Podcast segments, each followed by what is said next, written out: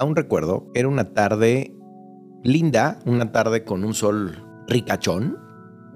Yo estaba justo en una caminadora y en eso estaba platicando con en ese entonces mi socio, Daniel Marcos, mi socio y mi querido hermano. Estábamos hablando de un tema de negocios. No sé si de algún cliente, eso no lo recuerdo. Lo que sí recuerdo es que me dijo, espérate, espérate Agustín, espérate. No manches, güey. No manches. Digo, ¿qué? Se está confirmando la noticia. Puta, ¿qué noticia, güey? Ya me asustaste. Se está confirmando la noticia. La noticia de que Steve Jobs ha muerto. Me acuerdo, sin exagerar, un, son, un, un, vacío, un silencio. Para los que me conocen saben eso que significaba. Y se van a reír. Yo sin conocerlo, a quien sí tuve el gusto de conocer y con quien pude compartir en algún momento una rica charla y en su momento platicaré de esa anécdota, fue a Bosniak. A Steve Bosniak, el famoso socio con el que arranca Apple. Seas joven, medio joven o ya no tan joven, este espacio está creado para conocer el poder de saber qué hacer. Esto es Insustituibles. Bienvenidos. Sin conocerlo, sin tener nada que ver, solamente yo, un consumidor de sus productos, y un gran seguidor, porque me consideraba un gran seguidor. No les exagero si en ese día me habrán hablado unas ocho personas y otros tantos me pusieron mensajes en mis redes sociales que sentían mucho la partida de Steve Jobs, porque la gente sabía lo que representaba para mí Steve Jobs. Y los siguientes cinco años han sido años muy interesantes en torno a ello, por lo que me dedico tanto porque en la consultoría era muy común que, se pusieran los ejemplos de Steve Jobs y cómo logró y ta, ta, ta, que, hoy pobre lo han tenido ya como este trapo de fonda, ¿no? En todas las mesas. Me empecé a, a, compenetrar en su historia, quién tiene la razón en su historia, y sucedieron cosas muy interesantes. Y lo primero que a la distancia de cinco años alcanzo a ver es el enorme problema de engrandecer a alguien. Que este engrandecimiento lo que nos termina generando con el paso del tiempo es mucha confusión y sobre todo que se empiezan a perder datos y detalles muy importantes para dejar crecer el mito y volver o recuperar, no lo sé, ahí ya los expertos me lo podrán decir, construir el arquetipo del creador, del fundador, del director, del líder. Y vamos construyendo un arquetipo. Y este arquetipo se nos viene encima. ¿Qué es un arquetipo? Un arquetipo es como una especie de un ideal. ¿No? El prototipo es de donde saldrán los otros tipos. El estereotipo, pues es un, un perfil bajo el cual estamos pretendiendo, ¿no? Copiar o estamos pretendiendo hacer. Pero el arquetipo es algo más profundo, es un ideal. El arquetipo del amor, el arquetipo del liderazgo. Es como un ideal que difícilmente se puede alcanzar, pero que nos da una especie de ruta a alcanzar. Y entonces, conforme pasan los años, el ideal empieza a, ensombrecer la realidad. El ideal empieza a ensombrecer la realidad. Y me resistí por muchos años, paradójicamente, a comprarme un producto de Apple. Yo me negaba. Veía raras sus computadoras. Recuerdo todavía en la universidad. Y yo veía esas computadoras muy ligadas para los diseñadores. Hay que recordar que la base de Apple está en el gusto de Steve Jobs por la tipografía y que el primer objetivo que él tuvo fue crear una máquina que hiciera mucha tipografía, sin darse cuenta que terminaría creando una, un maquinón. A mí me encanta. Mis amigos de PC y gamers siempre me dicen que estoy loco por comprarme lo que me compro, que hay mejores aparatos, pero algo pasa con esa marca que no hay que negarlo. ¿Cómo es que yo llegué a vivir un producto de Jobs. Me encanta exponer. Y siempre estaba buscando herramientas y voy a hacer un post padrísimo de, todo lo que sucedió alrededor de, buscar exponer. siempre con, con una calidad, pero más que eso, a mí me gustaba exponer para divertirme, para hacer más pasadera la escuela, para hacer más pasadera un trabajo. Entonces, ¿qué hice? Pues un día estoy viendo una película, yo siempre buscando sistemas para aprender a exponer mejor y demás, y un día veo una película que es La verdad incómoda de Al Gore, que tiene una pantalla enorme, con una presentación exquisita, y dije, yo quiero eso, yo quiero presentar así. Y me dijo alguien, uy, güey, pues vas a tener que comprarte una Mac porque ese programa se llama Keynote y tiene la capacidad de hacer una presentación en calidad cinematográfica. Y justo ayer que tuve que hacer, la, tuve que prostituir una presentación de Keynote a, PowerPoint, sí se notó una reducción canija en color y en muchas cosas. O sea, sí, Keynote es una belleza. Y ahí voy y me compro mi Mac. Tres horas, tres horas, me acuerdo perfecto, intentando cambiarle el color al fondo. Será otro lenguaje.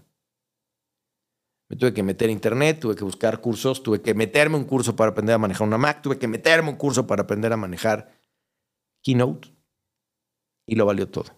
Porque al final terminé amando y todavía me acuerdo mi Mac, está negra, preciosa, mate. Esos modelos eran una chulada.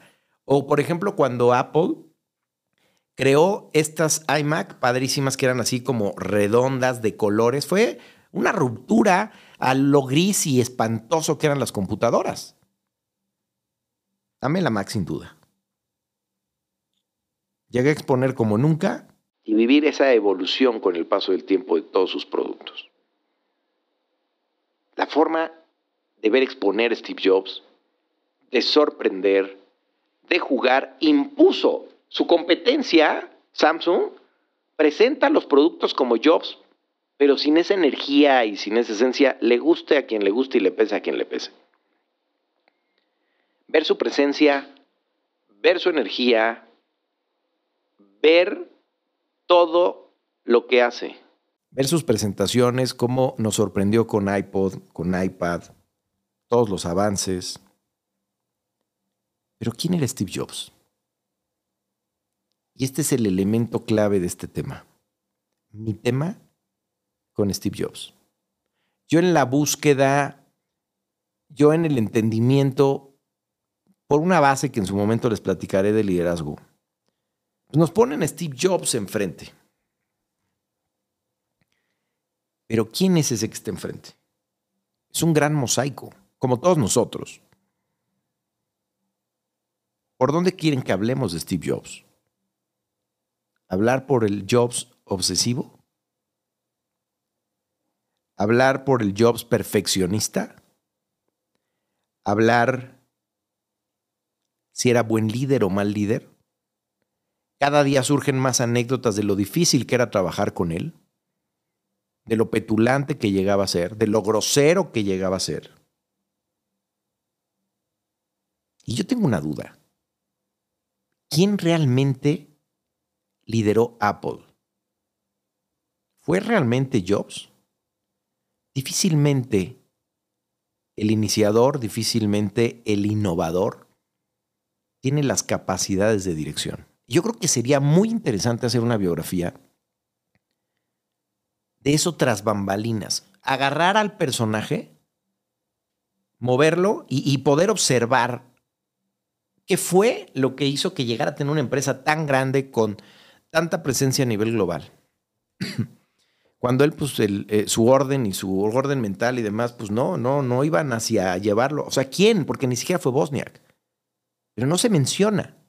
¿Fue Ivy? No, tampoco fue Ivy. ¿Quién es el que hace la magia de construir internamente la cultura Apple? Esa es una pregunta interesante. A mí me impresiona su capacidad resiliente, sobre todo cuando es despedido y esa forma que hoy día trato de aprenderla, de cuando algo sucede, ¿con qué te quedas? ¿Con el dolor? ¿O ese dolor lo transmutamos? ¿Ese dolor al final energía? lo canalizamos y este güey lo llevó a construir Next y a construir Pixar. O sea, nada más. No puso una tiendita para vender agüitas, no creó otro, no creó una escuela. O sea, hizo algo muy interesante. Creó un sistema operativo que con el tiempo es lo que le iba a dar luz a la torre que ya Apple tenía. Y me encanta esa parte de la historia donde llegan con el presidente de Apple y le dicen, güey, pues esto ya no jala y lo que podrá jalar es comprar una empresa que se llama Next, pero el problema es que el que la tiene es el que corriste. Y seguramente sí regresaba a pedir tu cabeza, como claramente fue. Oye, o Pixar. Canalizar tu energía a seguir creando en lugar de, a ver, seguramente lloró, puta, no me lo imagino, todos los muebles que ha de haber roto y hay algo que siempre me impresionó de él, que fue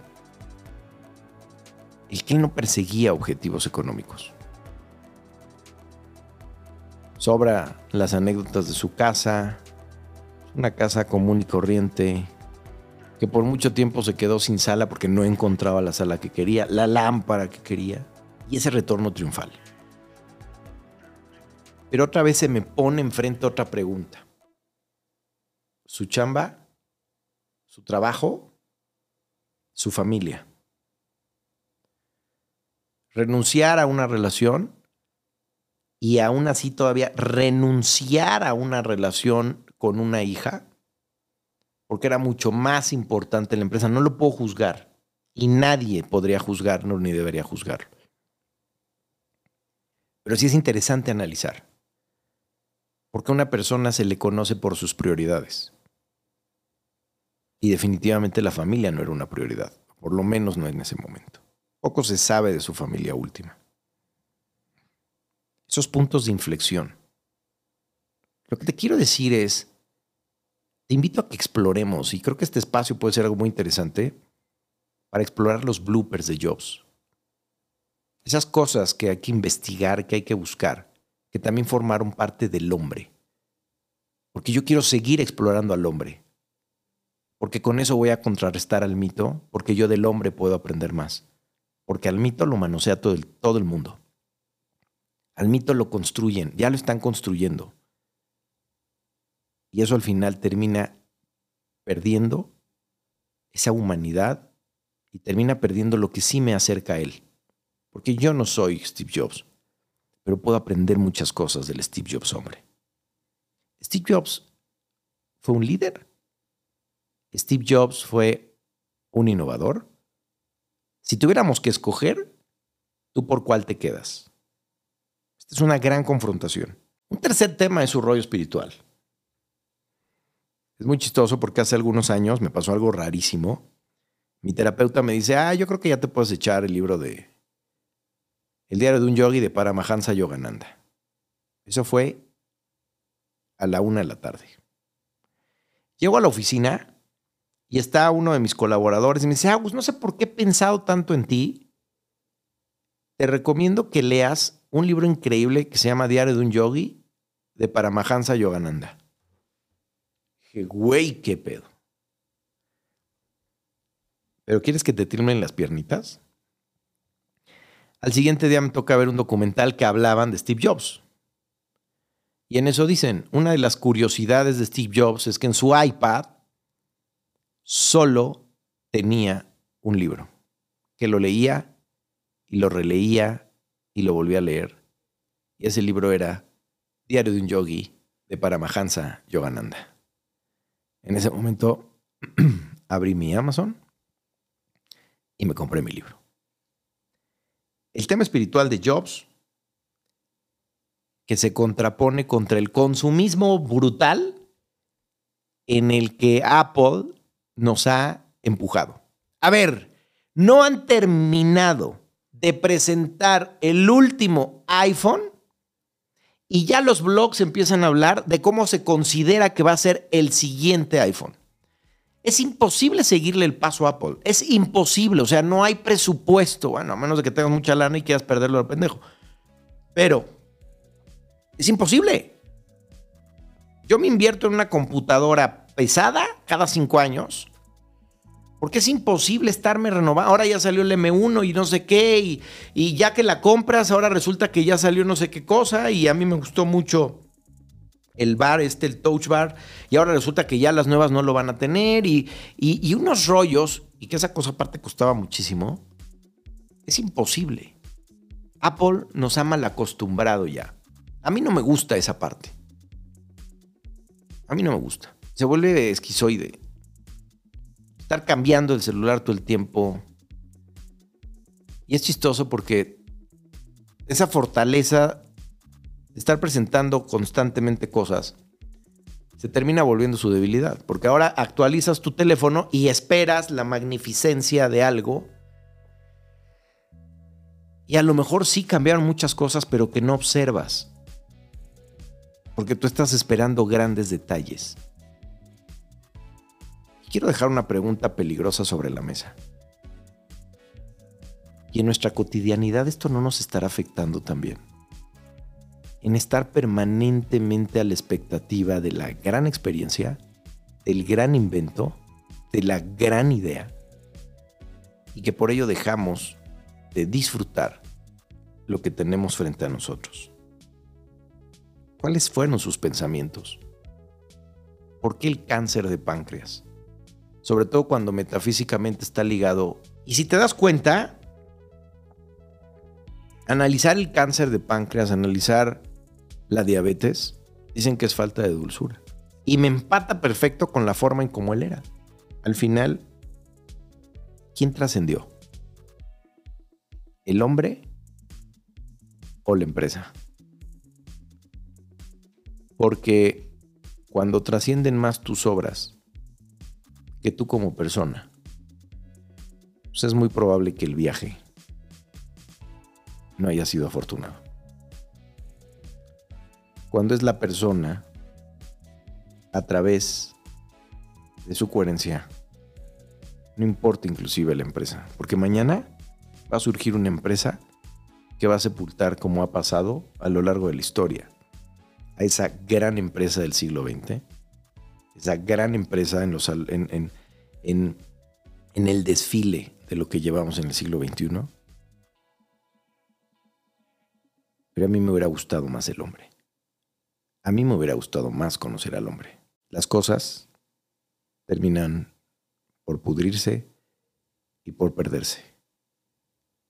Pero haber conocido aún más su pensamiento, su sentir, su filosofía, más allá de la famosa conferencia que hemos visto N veces en Stanford, si no, recuerdo, si no mal recuerdo, a mí, me hubiera escuchado, escuchar, eh, a mí me hubiera gustado escuchar más al hombre. ¿Y a ti? Me encantará conocer tus reflexiones sobre esta reflexión en este tema que me sigue emocionando. Gracias por llegar hasta aquí. Continuemos la conversación en mis redes sociales. Espera nuestro siguiente episodio y recuerda que tus comentarios le dan vida a esto que es tu espacio, nuestro espacio.